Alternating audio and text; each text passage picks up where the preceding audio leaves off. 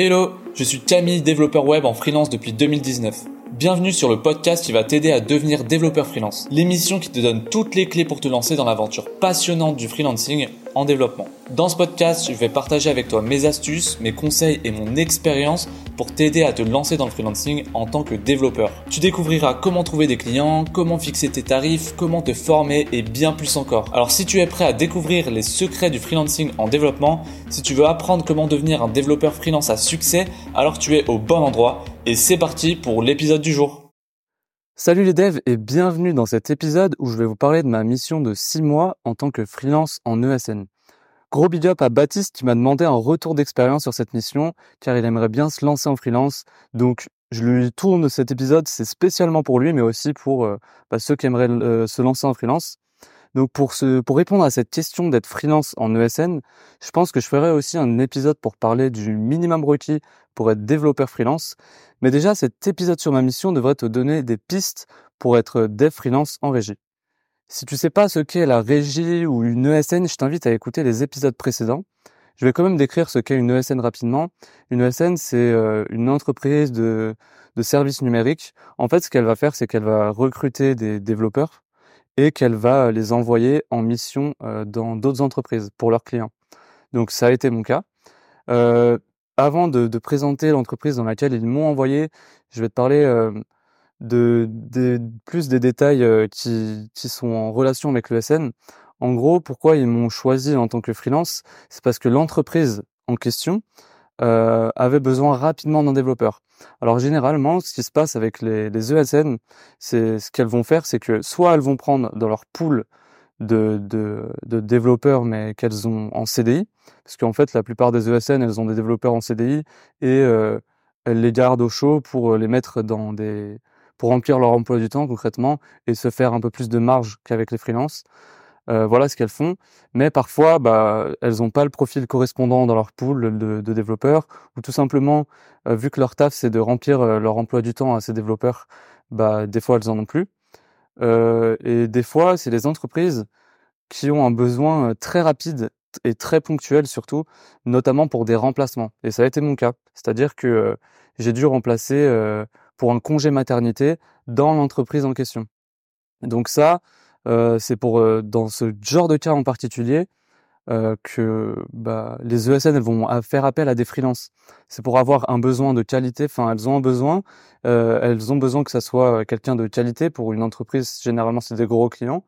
Et euh, et un troisième point, c'était voilà un, un besoin rapide qui elles ont, peuvent pas attendre. Voilà, l'entreprise, elle a pas besoin de quelqu'un en CDI. Elle a juste besoin de quelqu'un qui remplace la personne pendant un petit temps donné. Et ça, généralement, c'est plutôt donné aux freelance. Donc voilà, ça c'était pour le contexte un peu de comment j'ai été placé dans, dans cette entreprise. Euh, comment l'ESN m'a contacté? Enfin comment j'ai été en contact avec cette ESN parce que je pense que bah, il y en a qui se posent sûrement la question bah, comment on fait pour euh, pour être contacté par une ESN ou pour euh, travailler avec une ESN généralement ils ont un besoin très rapide donc c'est eux qui vont venir à vous. Enfin ou qui vont venir à toi si euh, si si t'as si le le profil on va dire hein, c'est ça clairement le profil. Donc ça c'est clairement LinkedIn. Sur LinkedIn si vous avez un bon un bon titre euh, avec vos mots clés, etc. Vous avez des recruteurs qui vont qui vont vous vous contacter en fait. Donc ça a été mon cas. Ils m'ont contacté. Euh, ils m'ont dit bon bah, voilà, faut passer un test technique. Euh, il y a à la fois voilà, il y a deux schémas. L'ESN, elle a son test technique à elle, et l'entreprise, elle a aussi un test technique. Alors généralement, euh, ce qui va se passer, c'est que les ESN, elles vont faire leur test technique si elles veulent travailler longtemps avec vous ou si euh, elles anticipent un futur besoin. Mais dans le cas très euh, très précis où il y avait besoin de remplacer tout de suite, c'était vraiment, il n'y avait pas le, il y avait pas le temps quoi de faire des process super longs. Elles m'ont tout de suite fait passer l'entretien technique de l'entreprise, qui était entre guillemets obligatoire pour l'entreprise en tout cas, alors que le test de l'ESN il est un peu facultatif, c'est pour faire un premier filtre. Mais là, euh, comme ils ont vu que mon profil il était, euh, il était vraiment de qualité, ils se sont dit bon bah on va direct le faire passer dans le, bah, le, premier filtre et on va lui faire passer le deuxième filtre, c'est-à-dire le, euh, le test technique de l'entreprise. Donc voilà comment j'ai été contacté. Maintenant, je vais te faire une présentation de l'entreprise dans laquelle j'ai été envoyé. avec laquelle il y a eu un contrat entre moi, le SN et l'entreprise en question. Donc pour te présenter l'entreprise, l'entreprise elle s'appelle c'est une application de gestion de budget.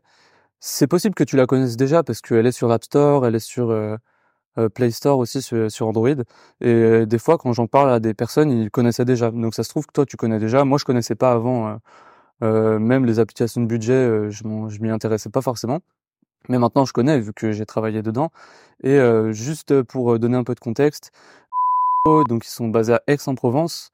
Euh, moi, à cette époque-là, avant que je commence ce voyage, euh, le voyage que je suis en train de faire en ce moment, là, je suis actuellement en Thaïlande. Euh, on est parti, on part pour cinq mois en gros, et là, c'est, on en est au troisième mois à peu près. Et donc, pourquoi je dis ça de base? Oui, parce que donc j'étais, j'habitais à Marseille et l'entreprise était à Aix-en-Provence. Donc, c'est une entreprise qui est, qui est une filiale du groupe parce que c'est une application de gestion de budget, donc ça va travailler avec les, les, les systèmes bancaires. Donc euh, forcément, c'est une banque, ça les intéresse de travailler, euh, bah voilà, avec euh, des petites entreprises comme ça, enfin petites, des entreprises moyennes, on va dire, des PME euh, qui sont innovantes. Voilà, on va dire ça comme ça. Donc ils ont été créés en, en 2010. donc vous voyez déjà que c'est quand même assez entre guillemets vieux pour de la tech, c'est-à-dire que ça, là, ça a plus de 10 ans, quoi. Donc forcément, le code, on, on verra plus tard, le code qui va avec, bah, il est basé sur, bah, sur euh, pas des vieilles technologies, mais en tout cas pas des nouveaux trucs comme on pourrait voir actuellement.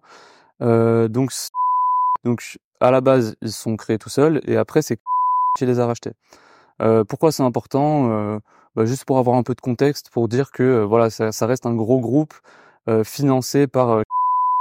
voilà, Maintenant, si je dois te parler plus précisément de ma mission, en gros, sur une application de gestion de budget, ce qui va se passer, c'est que pour euh, faire fonctionner l'application, entre guillemets, pour que le euh, l'application elle calcule tes budgets, qu'elle calcule tes dépenses, etc. Bah faut qu'elle ait accès à ton compte bancaire. Et donc pour ça, euh, bah, la partie sur laquelle j'ai été affecté, parce qu'il y avait plusieurs groupes, plusieurs équipes hein, dans cette entreprise, euh, bah, c'était euh, une widget de connexion bancaire. En gros, une widget, ça va juste être une petite partie euh, d'une application qui va être intégrée dans une plus grande application.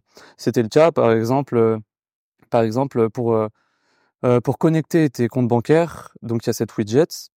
Et cette widget, qu'est-ce qu'elle va faire? Eh ben, elle va te permettre de bah, de connecter ton compte bancaire, gérer tes connexions. Donc une fois que tu as connecté ton compte bancaire, tu peux éventuellement le supprimer si tu veux plus que tu veux plus que bah, ça soit référencé sur euh, sur l'application de gestion de budget, tu peux en ajouter plusieurs, tu peux en archiver. Bref, tu vois, il y a plein de fonctionnalités comme ça qui sont juste euh, inhérentes, qui, sont juste euh, dédiées à la connexion bancaire. Donc une fois que la connexion bancaire elle est terminée, c'est juste une étape. Hein. Après, une fois, tu pourrais limite plus te servir de, enfin, la widget elle pourrait servir qu'une seule fois, c'est-à-dire que tu te connectes ton compte bancaire, puis après tu touches entre guillemets plus jamais, à part si tu te demandes de te reconnecter. Euh, mais à part ça, après c'est l'application de gestion de budget et ça c'est une autre c'est une autre équipe, c'est plus c'était plus la nôtre. Donc cette euh, cette widget de connexion bancaire, c'était fait en React. Donc ça, on va plus rentrer en détail dans les technologies. Donc React, c'est du front-end, c'est-à-dire que nous on gérait pas toute euh, tout tout ce qui était euh, en rapport avec la comment dire la connexion la connexion à la banque. C'est-à-dire que tout ce qui était back-end, tout ça, nous, on n'y touchait pas, entre guillemets, on interagissait avec les API mises en place par, euh, bah, par ceux qui s'en occupaient, donc une autre équipe, pas la nôtre, ceux qui étaient plus back-end. Donc euh, c'était connexion, euh, euh, connexion API, bref, il y avait, il y avait un nom d'équipe que je, j'ai retenu, mais que je sais pas si j'ai tout le droit de dire dans, dans ce podcast. Donc, il y avait cette équipe-là qui s'occupait de euh, faire les connexions. Donc juste un détail sur les connexions bancaires, parce que si un jour tu es amené à travailler avec euh, avec un système bancaire, ça peut être intéressant de le savoir. Déjà, ça peut t'aider pendant l'entretien. Donc, en gros, as, euh, quand tu te connectes à une banque, tu as, plus, as plusieurs choix. Maintenant, il y a des normes européennes, en gros, qui obligent les banques à avoir une API. Parce que avant, ce qui se passait, et c'est encore le cas pour certaines banques, je ne sais pas pourquoi, je ne saurais pas te dire pourquoi, mais euh, c'est parce que avant euh, il n'y avait pas des API pour les banques, mais c'était du scrapping, c'est-à-dire que tu te connectais à la banque, tu donnais euh, tout l'accès à ton compte bancaire entre guillemets, hein. enfin entre guillemets, pas vraiment, puisque si tu, mettais ton identifiant, ton mot de passe, tu étais connecté, et après ils venaient scraper la page si tu connais pas le terme scrapping, je vais pas m'étaler là-dessus, mais en gros, ils venaient récupérer les données en analysant bah, les, la page, quoi. C'est-à-dire que c'était pas fait pour c'était pas fait comme une API où enfin tu as un endpoint, tu fais get, get, get connections et ça te donne toutes les connexions. Là, c'était vraiment à l'ancienne scrapping, voilà, bref. Donc ça c'est eux qui, qui s'en occupaient, ça on s'en occupait pas, nous on faisait juste bah, le front-end, donc on avait juste à récupérer ces connexions, c'est eux qui nous faisaient l'API, nous on pouvait faire les appels API pour récupérer ces connexions, etc. Donc voilà, donc à la fois récupérer les connexions, mais à la fois les connexions existantes, mais à la fois euh, créer des nouvelles connexions, archiver des connexions. D'ailleurs l'archivage c'est moi qui l'ai créé. Euh, quand je suis arrivé, il n'y avait pas encore euh, encore cette fonctionnalité. voilà, donc bref, on va rentrer en détail sur les technologies. Je pourrais pas malheureusement montrer montrer du code parce que bah, j'ai tout simplement pas le droit et tu t'en doutes. Donc comme je t'ai dit précédemment, donc c'est du React, et surtout, comme je t'ai dit précédemment, c'est ça que je voulais, où je voulais en venir, c'est que l'entreprise, elle date de 2010 et que c'était un des premiers produits à être créé. En fait, cette widget, elle n'est pas simplement intégrée dans l'application mobile, euh, l'application mobile que tu peux télécharger. Elle est aussi, euh, ce, cette widget-là, elle est aussi vendue, entre guillemets, à d'autres entreprises qui l'utilisent pour leurs applications à elles. Donc en fait, c'est qu'une partie d'un grand truc, et cette petite partie, la spécificité, c'est que d'autres entreprises l'utilisaient. Ça veut dire que nous, on devait mettre en place quelque chose pour personnaliser la widget, pour euh, que les entreprises elles mettent leurs couleurs, etc. C'est pas un détail très important. Enfin, si, c'est quand même un détail important parce que ça veut dire qu'aussi il y avait plusieurs gestions, euh, plusieurs versions pardon à gérer. Euh, C'est-à-dire que tu avais une version de la widget. Euh, euh elle était sur la version V.3. machin pour telle telle entreprise parce que ils n'avaient pas encore fait la migration sur la V machin truc. Donc tout ça pour dire qu'on avait plein de versions à gérer et ça, ça faisait partie des complexités. C'est-à-dire qu'on devait gérer plein de branches, plein de, euh, plein de d'anciennes versions, machin. Contrairement à, par exemple, si tu travailles pour un, un SaaS et qu'il y a qu'une seule version, ça va très facilement, enfin ça va vraiment euh, énormément euh, faciliter la tâche pour pour GitHub, etc. Pour, enfin, ouais, pour GitHub, pour pour le, la gestion des branches en fait. Donc il y a ça, il y a React, il y a Express pour le backend. Donc c'était pas du Next.js malheureusement, comme je t'ai dit, c'est c'était c'est basé sur euh, du code solide. Hein. Les, en fait, les vieilles boîtes, faut pas croire que des qu'ils utilisent plein d'outils, plein de machins, que faut apprendre plein de trucs. Généralement, ça va être des trucs très précis et surtout très solides. Donc React, euh, React, Express, voilà, il y a pas grand chose. Hein. Euh, ça va juste être bien savoir gérer les deux trucs très très bien, plutôt que gérer plein de petits outils, plein de petits trucs. Euh, donc voilà, React, Express pour le back-end. Donc ça, euh, j'ai mis un peu, enfin, j'étais pas habitué à Express. Ça avait même été dans le test technique et forcément, euh, bah, il y a des réponses vu que c'est un, un back-end. J'avais les réponses vu que c'est, on va dire généraliste, mais il y avait des questions spécifiques à Express. Bah, j'avais pas les réponses. C'est pas très grave parce qu'ils se doutent que j'avais compris ou des fois je mettais quand même des réponses et c'était pas exactement la bonne syntaxe, mais ça, ça montrait que j'avais compris. Dans tous les cas euh, le fonctionnement global, quoi. Donc Express pour le backend, pour appeler euh, ces fameuses connexions, il y avait plein d'autres trucs. Je vais pas rentrer dans les détails. Un truc qui a été installé quand je suis arrivé euh, dans dans l'entreprise au moment où j'ai commencé ma mission, c'est Playwright. Donc ça, c'est pour faire des tests d'intégration. Les tests d'intégration, ça sert à quoi En gros, ça sert à tester un flow.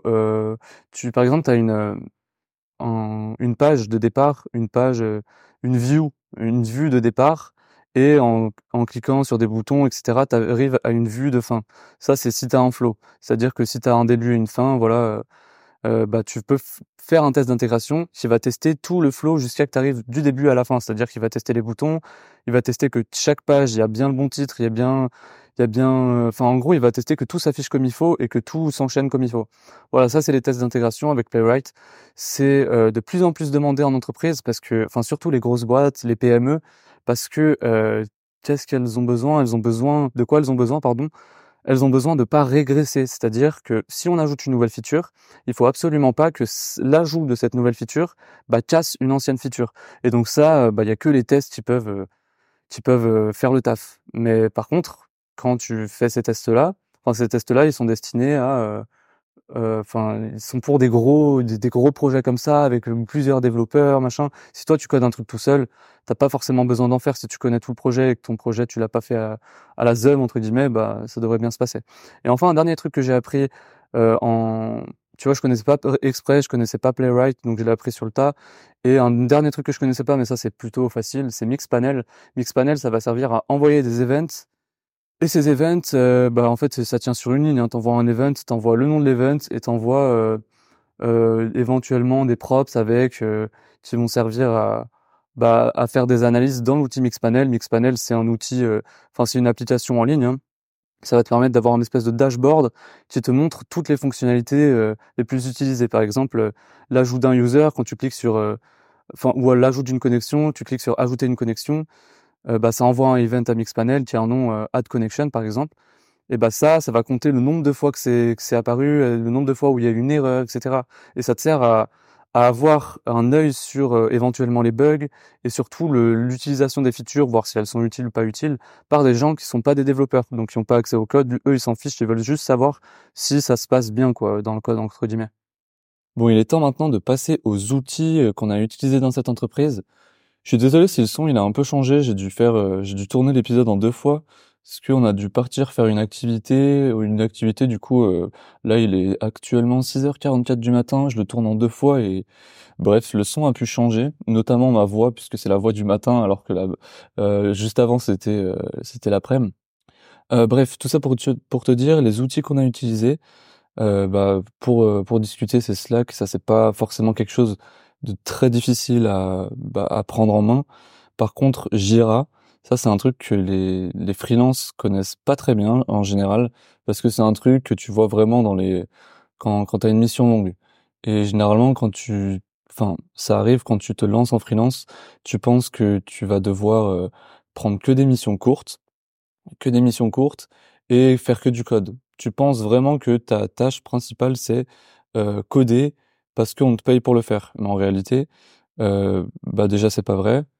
Je vais t'expliquer après pourquoi. Et surtout, euh, bah, on ne sait pas utiliser les, gros outils d'entreprise, notamment Jira. Jira, c'est quoi? C'est un outil, euh, c'est un outil de gestion de projet. Donc, euh, outil de gestion de projet qui va fonctionner avec des tickets notamment. Ces tickets, ils auront des statuts, donc statut à faire, en cours de réalisation, en cours de, de vérification, en cours de test et terminé. Il peut, selon les entreprises, y avoir plusieurs états en plus, mais voilà, ça c'est les principaux. Donc euh, Jira, si tu le connais pas, euh, si tu sais pas l'utiliser, c'est pas vraiment quelque chose que tu vas pouvoir apprendre vraiment tout seul, parce que déjà chaque entreprise a sa version de Jira, euh, parce que souvent Jira il est installé sur les serveurs de l'entreprise, donc c'est même pas ils utilisent le, le la version en ligne, ils utilisent leur version, c'est-à-dire que des fois leur version est vieille, donc euh, t'as pas toutes les mêmes fonctionnalités euh, qu'est-ce que je peux dire de plus? Euh, Chaque entreprise a sa manière de l'utiliser. Donc, et puis surtout, quand toi tu vas vouloir essayer de l'utiliser tout seul, ça va être, en fait, c'est une galère à, à setup le truc. Enfin, je trouve que c'est pas très intuitif. C'est pas le meilleur outil euh, de gestion de projet, je trouve. Après, c'est très adapté pour les petites et moyennes entreprises, mais justement, il est difficile à prendre en main. En tout cas, de mon point de vue. Hein. Donc, si tu dois apprendre à l'utiliser, faut absolument que tu apprennes à l'utiliser au cours d'une mission. Et euh, bah voilà, c'est tout, c'est tout ce que j'ai à dire. Donc j'en parlerai peut-être plus en détail sur l'épisode euh, du minimum vital pour être développeur freelance. Maintenant qu'on a parlé des outils un peu, je vais te parler surtout des difficultés. Euh, dans ce type de mission, là c'était une mission en, ESN. Euh, généralement, les missions en ESN, elles auront entre guillemets toujours les mêmes difficultés. Il peut y avoir des exceptions, mais en général, euh, tu vas te retrouver dans des entreprises, dans des petites et moyennes entreprises, et en général, ça va être euh, entre guillemets les mêmes problématiques. Je fais des généralités parce que le but c'est euh, de t'aider, mais il peut, il, peut, c'est sûr, y avoir des, des exceptions, pardon. Donc pour ces difficultés, en fait, la principale difficulté que j'ai rencontrée personnellement, c'est surtout que bah, j'avais l'habitude de travailler dans des startups. Et le code, enfin coder dans des startups, ça n'a rien à voir avec coder en, petites et moyennes entreprises. Je vais te raconter une anecdote qui m'est arrivé les, les, premiers jours où je suis arrivé dans dans, dans l'entreprise et tu vas vite comprendre de quoi je parle. En gros, je bon les premiers jours on donne des features pas trop difficiles à faire. C'est même pas on me donne des features, c'est on me donne une feature pas trop difficile à faire et après on me lance direct dans le bain avec une deuxième feature qui est vraiment pour le coup beaucoup plus compliquée euh, qui nécessite 5 points. Donc les points, pour t'expliquer ce que c'est, c'est des euh, sur Jira, hein, j'entends. Et puis même de manière générale avec la méthode agile. Bon, on en reparlera peut-être dans un autre épisode. N'hésite pas à me dire, hein, à me faire des retours s'il y a des trucs des fois tu comprends pas dans les podcasts, que j'utilise du vocabulaire, etc. Je pourrais en faire des épisodes. Moi, ça m'arrange hein, d'avoir des, des sujets. Donc euh, pour pour te décrire, c'est juste les points pour pas rentrer trop dans les détails de la méthode agile. D'ailleurs, j'en profite pour dire que généralement Jira, ça va avec la méthode agile. Et donc, c'est aussi pour ça que c'est dur à apprendre Jira, parce que si t'es pas à l'aise avec la méthode agile, faut aussi apprendre la méthode agile. Enfin, tu vois, c'est tout un concept. Euh, et donc, ces, ces points-là sur Jira, c'est, enfin, sur Jira, sur la méthode agile, c'est juste des, des jours, en fait, des jours de développement. Donc là, une fois que j'avais fait la première petite feature, histoire de me lancer, ils m'ont donné une feature de 5 euh, points. Donc, je devais mettre 5 jours pour la faire cinq jours entre guillemets quoi. C'est indicatif déjà d'une et de deux c'est euh, c'est cinq jours et si si je sais pas pendant une journée t'as une demi-journée euh, condensée euh, si on prend tous les petits rendez-vous que t'as et que ça ça représente une demi-journée bah tu peux pas dire euh, tu t'es pas censé le compter dedans. Donc bref c'est vraiment c'est vraiment indicatif. Donc les features la feature en question si tu veux un détail c'était de pouvoir archiver les comptes bancaires. Chose qui qu'on pouvait pas faire avant euh, bah avant que je développe la feature. Sinon euh, bref j'aurais pas eu à la faire et donc je crée la feature et je me dis putain mais j'ai pas besoin de cinq jours là. Genre euh, le premier jour j'avais presque fini. Deux deuxième jour donc le matin on va dire bah je termine la feature quoi. Je me dis mais bah voilà j'ai fini. Donc trop content je me dis mais en fait ça va je, je gère entre guillemets quoi. Enfin j'étais content c'était ma première expérience en petite et moyenne entreprise, enfin en PME. Euh, donc trop content. Et donc je, pousse la, je pousse mon code, etc. Chose que j'avais sûrement déjà fait, mais je finalise, je clean un peu et euh, je dis au gars, bah voilà, j'ai terminé quoi. Et j'étais trop content. Je dis ouais, regardez, je l'ai fait en deux jours et tout. Et en fait, bah il y, avait plein de trucs qui allaient pas entre guillemets, c'est-à-dire que le code il fonctionnait, mais il y avait plein de trucs que j'avais pas vérifié. Chose qui, donc c'est pour ça que je te parle de startup. En startup, tu développes le truc, il fonctionne, c'est terminé. Après, tu passes à la suite. Il n'y a pas de, euh, il y a pas de process euh, très lourd comme euh, on peut l'avoir en PME. Donc là, en l'occurrence, j'avais pas testé, j'avais pas écrit des tests, j'avais sûrement pas utilisé. voilà, il y avait des retours aussi dans le code parce qu'il y avait des sûrement des, des constantes que j'avais pas utilisées plutôt que mettre les valeurs en brut ou sûrement des petits détails comme ça. Donc ça, c'est normal. Hein, c'est aussi, faut arriver à te mettre dans le moule du code euh, créé par l'entreprise pour avoir un code cohérent et, et, que tout aille bien ensemble, sachant qu'on a plusieurs devs dessus. Donc c'est normal que les, devs, les devs qui sont là depuis plus longtemps, quand ils relisent ton code, et eh ben ils te disent bon bah ça, euh, utilise ça, ce sera mieux, etc. pour euh, pour avoir un code unifié, on va dire. Bref, donc quand tu vas arriver, si t'as jamais travaillé, si t'as que travaillé avec des startups, ce qui a été mon cas, quand tu vas arriver dans une PME, euh, tu vas te dire putain ouais c'est pas du tout la même mentalité. Moi j'ai l'habitude de tout développer super vite euh, ma valeur euh, je pensais qu'elle était dans je développe vite je montre que je sais que je sais faire que voilà que que ma valeur elle est dans la rapidité et l'exécution bah, quoi en gros. Alors que en, en PME c'est pas du tout ça. C'est tu peux prendre plus ton temps tant que en fait faut que tu sois très rigoureux et tant qu'il n'y a pas de régression, c'est tout ce qu'ils veulent. Il n'y a pas de régression, code de qualité pour que les, les anciens et puis les futurs euh, développeurs qui vont, travailler sur le projet puissent le relire. Euh, bien tout vérifier parce que tu peux vraiment pas avoir de régression, il faut pas qu'il y ait d'erreur, il faut vraiment tout minimiser. Euh, le code, il faut qu'il soit propre et il faut que tu le relises toi-même d'abord avant de dire oui j'ai fini. Il faut vraiment que tu aies tout vérifié point par point. Enfin voilà, tu peux vraiment beaucoup plus prendre ton temps. Et euh, c'est vraiment, c'est vraiment un, mindset différent de euh, de la startup. Je pourrais peut-être en faire un épisode plus détaillé pour faire euh, avantages inconvénients de travailler dans une startup de en tant que développeur et pareil pour la version la version PME. C'est les principales c'est les principales difficultés que j'ai rencontrées en tout cas au début. Après, bon bah tu, tu prends le rythme, hein, tu te dis bon bah ok, faut pas que j'aille vite, faut que je fasse bien. Et bah tu changes, ça prend plus ou moins de temps, hein, tu changes de mindset dans ta tête. Et puis après ça va, hein, tu, du coup tu vérifies tout et euh, bah du coup ça se passe mieux.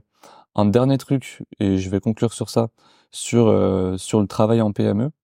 Souvent en startup, déjà t'écris pas forcément de test d'intégration. Donc déjà ça c'est un truc nouveau que tu vas devoir apprendre si tu travailles en ESN, car les ESN elles travaillent quasiment pas avec les startups. Et deuxième chose, c'est que en plus des tests d'intégration, il y a aussi d'autres tests qui eux vont être euh, effectués par les QA. Donc c'est euh, les quality analysts, je crois que c'est ça le terme. Il me semble, hein, franchement, je ne mettrai pas ma main à couper. Mais en gros, dans les PME, tu vas travailler avec des QA. J'ai rien forcément à dire beaucoup, euh, enfin de plus, juste que tu vas devoir travailler avec eux, communiquer avec eux. Souvent, ils vont te faire des retours, ils vont dire euh, ouais bon bah ça je l'ai testé, ça marche pas. C'est pour ça que dans Jira, tu peux mettre en cours de réalisation, donc en cours de code, c'est toi qui le fais. Et après, tu mets bah déjà tu le fais vérifier par euh, les gens qui enfin, les autres développeurs. Et une fois que c'est ça cette étape s'est passée c'est pas tu le mets en terminé. Ensuite c'est en cours de test. Voilà. Donc donc ça va être testé par les QA eux ils ont à la fois des tests automatiques euh, qui viennent tester d'autres trucs, c'est plus des tests d'intégration, et à la fois des tests manuels, ils vont venir tester, euh, ils ont plein de tests à faire pour vérifier qu'il n'y a pas de régression. Tu vois, comme quoi c'est vraiment important. Hein. Je, je, je disais pas ça, oui, il faut, faut faire un peu attention. Non, non, il y a vraiment, le, ils veulent vraiment pas qu'il y ait de régression. Et euh, parce que s'il y a une régression, après ça crée, euh, ou un bug, ça crée un, un ticket d'une importance plus ou moins je vais dire plus ou moins importante, mais ça veut rien dire. En gros, il y a des, il y a des tickets, enfin, il y a des tickets de, de bugs, on va dire, remontés par les utilisateurs, qui vont, euh, qui vont avoir un, une importance plus ou moins, putain, j'arrive pas à m'exprimer, mais en gros, t'as S1, S2, S3, S4. Et quand ils arrivent, ces déjà, ils font peur, parce que, suivant leur importance, bah, tu te dis, putain, faut vite qu'on règle le bug, sachant que, suivant l'importance, t'es censé avoir un certain temps pour le régler. Euh, je crois que les bugs les plus euh, les plus graves, on a que 24 heures pour les régler. Donc voilà, pour dire s'il vaut vraiment mieux pas qu'il y ait de régression euh, et vaut, vaut mieux pas qu'il y ait de bug parce que sinon ça crée un stress quand le, le ticket de bug il arrive, tu vois. Bref, tout ça pour dire, euh, je sais pas si je vais peut-être pas faire un résumé. Je vais faire surtout une conclusion de déjà ce que ce que m'a apporté la mission, ce que j'ai appris, etc. Déjà, forcément, euh, quand je suis arrivé donc dans, dans cette entreprise, euh, je savais pas faire de test d'intégration, j'étais pas à l'aise avec Jira. Euh, pourtant, c'est des trucs de base, hein, ça fait partie du package minimal selon moi. Maintenant, une fois que, enfin maintenant que je l'ai fait, quoi. Euh, et surtout, tous ces trucs de régression, de, de tout, tout ce concept-là que j'avais pas. Donc ça, j'ai pu l'apprendre et c'est vraiment indispensable selon moi pour travailler en, ESN parce que ça va être souvent les mêmes problématiques puisque ce sera le même type d'entreprise. Et surtout, j'ai changé de mindset sur les missions. Avant, je considérais que euh, non, faut pas, faut pas que je retrouve un, travail à temps plein. Euh, ce serait devenir salarié. Euh. Alors déjà, c'est faux. Et puis surtout, devenir salarié, sachant que j'ai jamais été en CDI, c'est peut-être pour ça que j'ai des a priori bah c'est pas il y a rien de gravissime hein, c'est une vie normale euh, donc c'est plutôt cool vraiment travailler en ESN avec euh, et surtout une mission longue voilà c'est ça que je voulais dire pas forcément en, e, euh, en ESN c'est pas c'est pas ça l'important mais c'est plutôt la mission longue bah c'est presque comme si tu étais employé sauf que grosso modo tu gagnes le double voilà c'est c'est tout c'est tout ce qu'il y a à retenir donc si tu tombes pas beaucoup malade si euh, tu travailles quasi tous les jours sans sans qu'il y ait de trous entre guillemets, bah concrètement tu gagnes le double. Après, faut prendre en compte qu'aussi euh, faut prendre en compte aussi que tu te dois te payer tes propres vacances, plein de trucs, etc. Mais voilà, si tu veux faire ce que tu veux de ton argent, bah tu gagnes le double. Donc c'est plutôt confortable, surtout pour euh, si tu fais le même travail entre guillemets euh, qu'un salarié. Alors bien sûr, toi tu n'as pas le loisir, t'as pas le euh, tu peux pas ne pas te mettre à jour. C'est-à-dire que autant quand tu es salarié, tu peux euh, tu peux te mettre à jour avec les, formations éventuellement de l'entreprise qui vont pas vraiment te mettre à jour, je trouve. Mais autant quand tu es freelance, euh, si tu une mission de six mois et qu'après t'es plus à jour et que tu essaies de rentrer dans une autre entreprise, bah ils vont te dire bah non, t'es pas à jour, enfin t'es ça va pas. Alors que tu peux entre guillemets te te laisser aller dans une entreprise si t'es en CDI, en tout cas selon mon point de vue. Voilà, c'est la seule différence. Donc, faut que tu te mettes à jour, faut que tu payes tes propres trucs. Mais à part ça, euh, voilà, c'est c'est vraiment trop trop bien. Je jamais plus, jamais je ne prendrai de mission euh, qui n'est pas une mission longue parce que déjà tu t'as pas le temps de de rentrer dans les concepts qui sont compliqués ou enfin pas compliqués mais qui sont avancés. Du coup, t'as jamais le temps d'aller voir très loin dans les missions. Alors que là, une mission longue, j'ai pu voir les tests d'intégration, j'ai pu voir plein de problématiques que j'ai pas eu le temps de voir avant. Donc vraiment, euh, vraiment à privilégier. Donc voilà, pour ma mission de six mois en ESN, euh, je vais tourner l'épisode euh, pour pour le minimum vital pour être développeur en ESN ou être développeur freelance plutôt. Voilà, on va on va généraliser. Bah, je te dis à bientôt. Et puis surtout, n'hésite pas à laisser un avis. comme ça, ça me permet de bah, bientôt, j'aimerais pouvoir avoir des invités sur le podcast. Donc, avoir des avis, ça fait remonter le podcast et ça donne un argument pour pour mes invités et avoir des invités de qualité. Voilà, je te dis à bientôt et puis puis porte-toi bien d'ici là. Salut à tous les auditeurs qui écoutent Développeurs Nomades. Vous êtes de plus en plus nombreux à écouter le podcast et je voulais prendre un instant pour vous remercier personnellement. Grâce à votre soutien, on est bien parti pour être un des podcasts les plus populaires dans le monde de la tech. Si aujourd'hui vous voulez avoir de plus en plus d'épisodes et des invités de qualité, je vous invite à laisser un avis et 5 étoiles maintenant sur la plateforme de podcast sur laquelle vous écoutez cet épisode. Je lis tous vos avis et il me motive énormément.